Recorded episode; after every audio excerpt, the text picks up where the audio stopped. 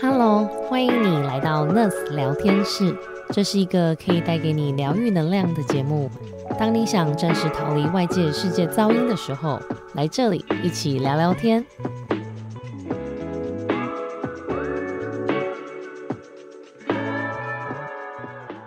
所以其实怎么样去培养健康的吃，真的可以影响到我们的就是身心灵，对不对？对对就是可以让我们觉得说，哎，很满足，或者是说让我们觉得说这个是对自己爱自己的方式，对，对啊。有有的时候我们可能会太在乎于价目表单上面的东西不，只是价目表，就是任何外在分析给你的资讯，在直觉饮食里面都表示你把自己的人生丢给别人，就是你没有把能量掌握在自己身上。所以我要讲的说，不只是价目表哦，热量表也是，分量表也是，就是美国已经研发出各式各样计算食物的方式，从以前的算热量嘛，卡路里，到后面就是算分量。然后到现在有 point，你有看过吗？就是有一些医生他们有出一些书，就是都是用 point，就是说你一天需要的多少几分几分加在一起就是对对每一个蔬菜水果代表几分，对对对对对，像这些呢，在直觉饮食里面都会觉得说这种事情你可能以前做过，但是如果你要给自己一个机会的话，你从现在开始可以减少依赖这些热量表。或分量表的做法了，为什么呢？人对于这些东西是没有感觉的，就是你如果一个香蕉吃一半，然后你说嗯够了，我刚刚吸取了两百卡，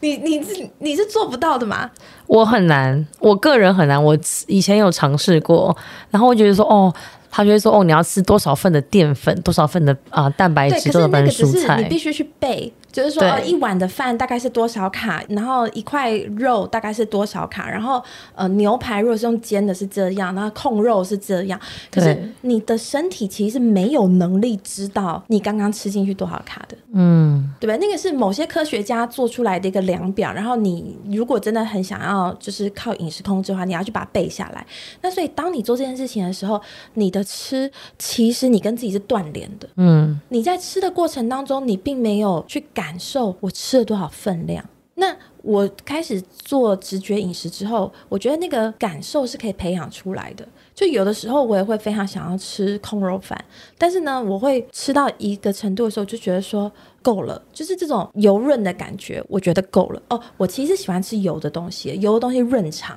嗯嗯，所以呢，我并不排斥油的东西，但是我会觉得说，哦，这样已经够了，再多的话就是腻。对，所以我会我其实感觉出来那个油好吃的程度，就是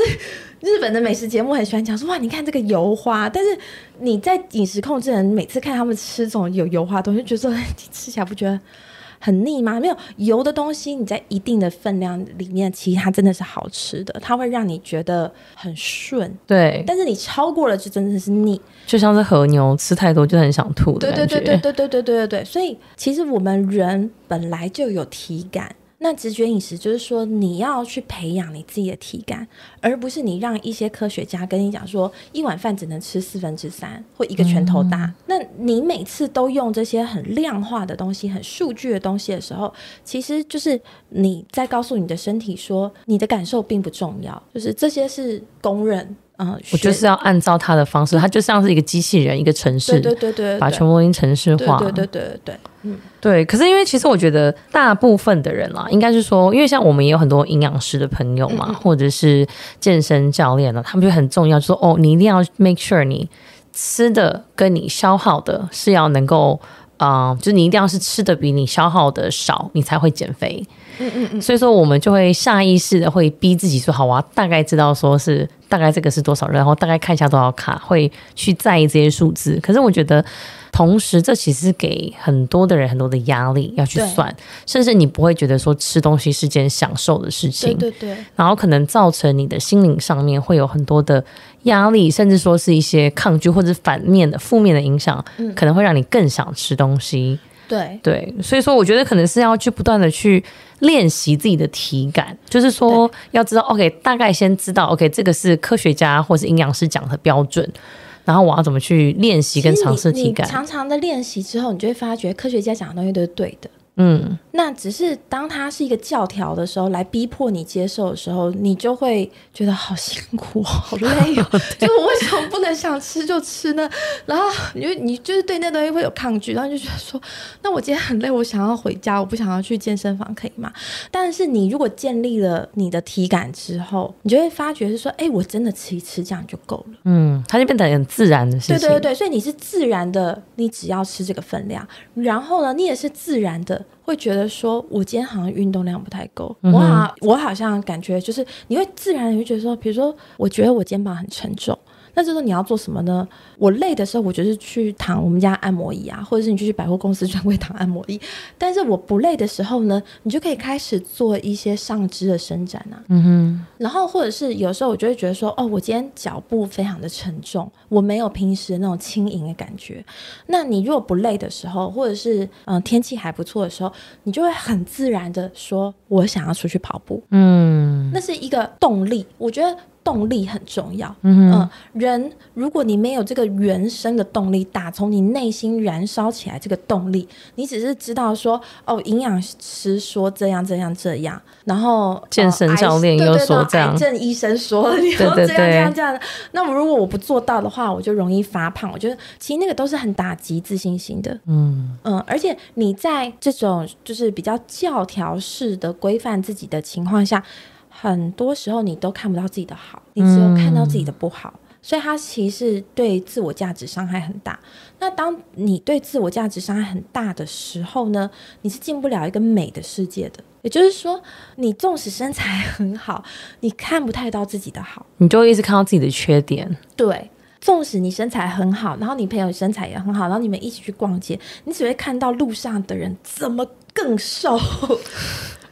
所以，当你已经在这种呃被教条压迫，然后每天都去 check 自己有没有做对，其实你在 check 自己有没有做对的时候，大部分时候都是在检查我自己有没有做错。嗯，对我有没有放水，我没有松懈。我嘛，就是你其实眼中看到的自己的缺点，比看到自己的优点要多很多。嗯，那你就日子久了，你就变得很 critical 的人，然后你对别人就很 judgmental。你觉得是哈，他凭什么？所以在这种情况下，第一个是你不太容易欣赏你自己。然后也很容易见不得人家好，嗯嗯，你会觉得说，哦，对啊，那因为他他比较有钱啊，他都可以去上教练课啊，那我们就只能看 YouTube 历史，就是你就会往那个地方去钻牛角尖。所以有的人，你看他就是人好像五官漂漂亮亮的，或甚至就是说他做了一些事情，让他的五官非常精致，你觉得你就觉得说。你没有觉得她是一个美人，或者是你没有因为她很漂亮，你想要亲近她的感觉？嗯嗯，是一个整体的感受。对对对，这个就是 holistic 在讲的东西，因为它不全面。对，你的美，它可能是一个很外在的。很强求来的一种美，但是你的气质上散发出来的，其实是你你的心并没有进到那个美美的世界去，你你看不太到美的东西，你就一直看到就是说，哦，那个人的瘦是用多少时间堆积起来的，或者他做了多少的事情，他去打了什么什么东西，所以你看不太到真正的美，你只有一直去看到是说，哦，对他很瘦，那因为他之前去手臂溶脂，手臂溶脂一次大概要三万，然就是 就是对你看到很多东西，你一直去算。这种情况下，你没有办法真正的去欣赏美，所以才会有的人会觉得说：“哎，我都很努力要变漂亮了，可是好像大家都没有觉得我是一个美人，或者是大家没有去称赞我的气质。但是你就觉得说，我身边有一些人，我觉得他。”颜值就还好，可是大家都觉得她很漂亮，就是很想要邀请她去这个这个干嘛？然后比如说，呃，健身房会请她去试上这些课程啊，或者是老师都对她很好啊，然后会特别的指点她，或者是干嘛？或者是像我之前就碰过，就是有的人人缘很好，他光是经过健身房柜台时候，他们说：“哎，我们有多一罐这个，你要不要？哦多一罐椰子水，多一罐那 什么？”但就觉得说，哎呀，很奇怪，就是因为其实这个世界本来就不是量化的。纵使我们现在想说要颜值也是可以量化，可是它这个世界真的不是可以量化的。所以你要从内心接纳你自己，对自己好，善待自己，你才会从内而外的去做各式各样的事情，都是让自己变得更健康，变得更漂亮。对啊，因为其实我觉得常常我拿我自己来讲啦，有的时候。大家都看到我就觉得，哎、a n g e l a 很棒啊，很很漂亮，很漂亮，光鲜亮丽啊 什么。可是其实我也会有的时候会对自己很钻牛角尖，嗯走到那种哦，为什么我好像还是很胖啊，或者是觉得说哦，别人还是很漂亮啊，我也会很在意。可是后来我发现，就是很多人，我觉得他们喜欢我不是因为我的外在，嗯嗯嗯，可能是我的个性或者我散发出来的这个感觉，嗯。所以我觉得其实这很重要，就是自己的自信很重要。就是说，后来我记得有一阵子，我就是有很疯狂的健身啊，嗯然后控制饮食啊，然后当然那个时候就是瘦很多，可是我没有觉得我是真正的快乐。嗯。可是后来我觉得我真正变很快乐，是因为后来我可能发现我很喜欢自由潜水，嗯嗯嗯，然后我去做了我很喜欢做的事情，然后同时它可能也帮助我健身，或是因为这种潜水你潜水完其实不会到那么饿，或者就算饿，你就是有它消耗了很多的热量，所以也觉得还好。所以我觉得反而是找到你喜欢做的事情，然后有一个自己的体感会感受，嗯嗯，而且那个瘦的是很快乐的瘦，是很自信的瘦，不是说是好像那个我记得以前健身教练就说哦，Angela 你一定要来这边跟我训练啊，然后要做这个练习，然后你吃饭只能吃那个那个水煮鸡肉或者 Seven 的那个鸡胸肉啊。当时是瘦，可是真的就觉得反而没有那么多的自信，或者觉得自己很美的感觉。嗯嗯嗯你刚刚讲到一个重点，就是当人在做喜欢的事情的时候，你消耗的是热量；对，人在做你不喜欢的事情的时候，你消耗的是能量。你去想那些在办公大楼里面看起来很悲苦的那些年轻美眉们，他们在消耗的是不是都能量？嗯，就他每天变成一个能量很低落的人嘛。是，嗯，所以找到自己喜欢做的事情非常重要。你就去看两个人，他可能日常生活都做的东西都差不多，可是为什么一个就是可以很有精神，然后另外看起来就很萎靡？那跟他们胖瘦什么都无关。嗯哼，嗯嗯，嗯，所以我觉得就是。嗯、认识自己、接纳自己这件事情真的是非常重要。对，因为我觉得现在的人，大部分的人都是在所谓的饮食这种怎么讲，叫做饮食规范吧，很多的限制。嗯嗯嗯，然后这个也已经变成了一个主流。嗯那你觉得我们应该要怎么样去摆脱或破除这样大家对饮食限制的迷思或想法，或者它的第一个步骤是什么？第一个步骤其实就是信任你自己。嗯嗯，我觉得这 好对我来说，第一个步骤是信任你自己。那假设大家还没有尝试过静心啊、冥想啊这些的，那其实你的第一个步骤应该就是从每天花一点时间来静心，每天花一点时间来观察你自己。其实光是做身体扫描就很够了，因为其实你在很忙的时候，你每天根本没有时间去观察说，哎，我是不是眼压很高啊？或者是说我是不是其实一直皱着眉头？嗯或者是我是不是一直板着脸孔，或者我一其实一直咬牙，还是说我一直耸着肩膀，或者是我一直翘脚，导致我骨盆不正嗯。这些的，嗯，或者是说我一直驼背，或者是说我一直在椅子上面就是缩着，所以腰这边久了之后就会有什么椎间盘突出啊这种东西，所以这些我刚刚讲的椎间盘突出啊、骨盆不正啊，这都是日积月累下来的。那你怎么会日积月累下来呢？因为你每一天都没有去观察你自己。嗯所以先保留一点时间观察你自己，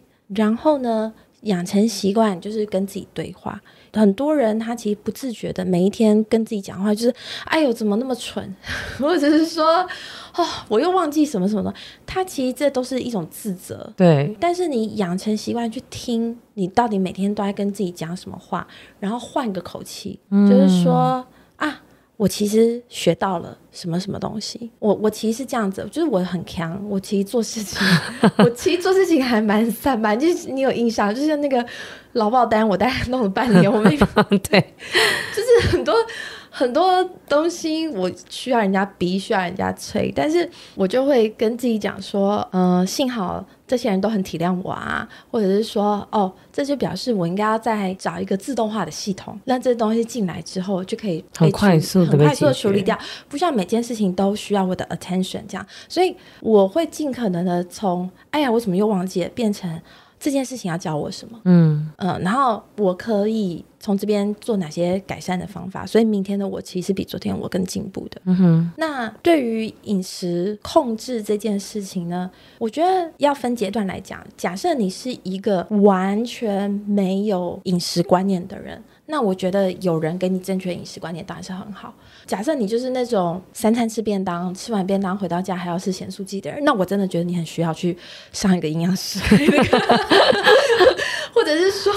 你有时间自己选的时候，就会去选选什么甜不辣啊、霸碗啊、珍珠奶茶。真的，我觉得你真的蛮需要去上一个好的营养师开的课。那可是呢，你在建立了这些观念之后，如果你被矫枉过正了，就是变成说，哦，我喜欢的东西我都不能吃，然后我每一餐都要控制分量。我如果超过这个控制的分量，我会觉得自己脑波很弱，嗯哼，呃，意志力很弱。我会觉得自己想做的事情都做不到，你就开始责备自己的话，那就表示饮食控制这件事情已经伤害到你的自尊跟你的自我价值了。这时候就可以再拉回来，那我们就可以来尝试直觉饮食。嗯哼，嗯。然后我还想问，就是说，因为其实对于很多的人，应该说大部分，连我也是，我常常会有一种比较心态。嗯嗯。对，因为我觉得比较心态其实就是跟我们每天看社群媒体 social media 有关嘛。你看到别人比较美，或去地方比较华丽、比较棒，或者人家身材很好，你就会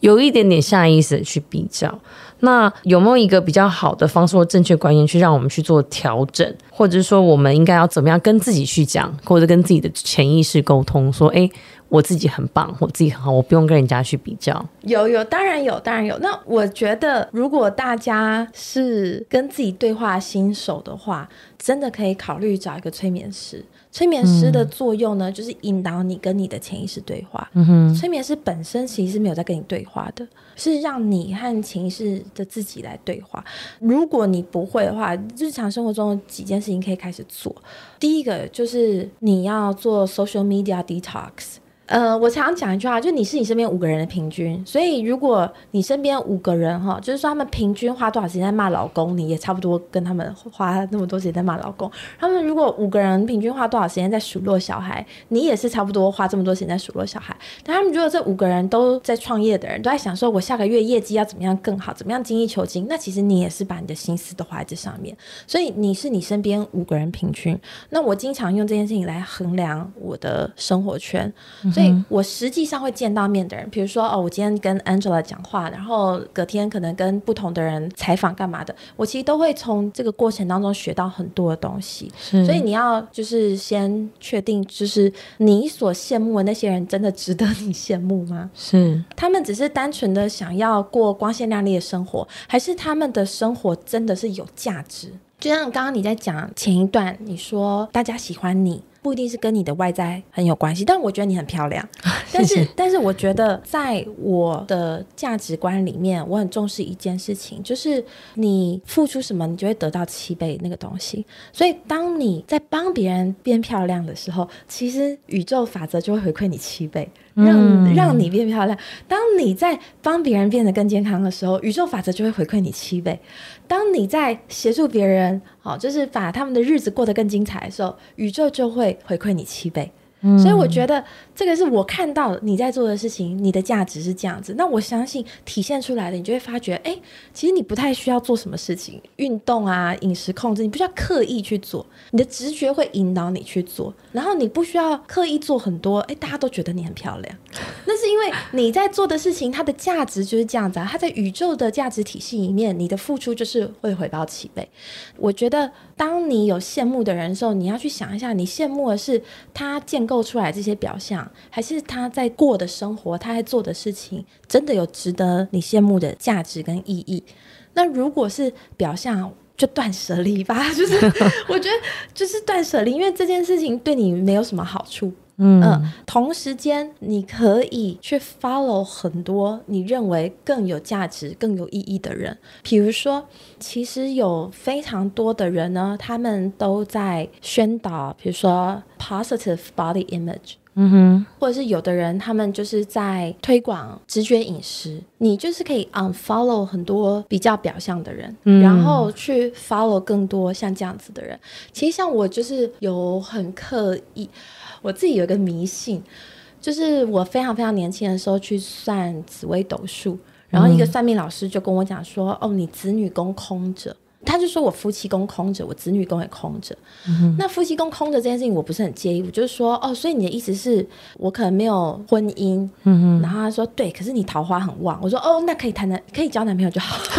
我就是就是，那在这种情况下，子女宫空着，我不太介意嘛。但后来我变成 single mom。我就很在意这件事情，就是说，哎，子女宫空着，会不会表示我的小孩是我强求来的？嗯，所以我在怀他的时候，我就很担心流产，就是它单纯是一个迷信，但是它就是变成了我的一个 taboo，你知道吗？对。然后我就跟自己讲说，如果我们的缘分真的很浅，怎么办？啊，如果他就是两岁的时候就会从 monkey bar 上面掉下来，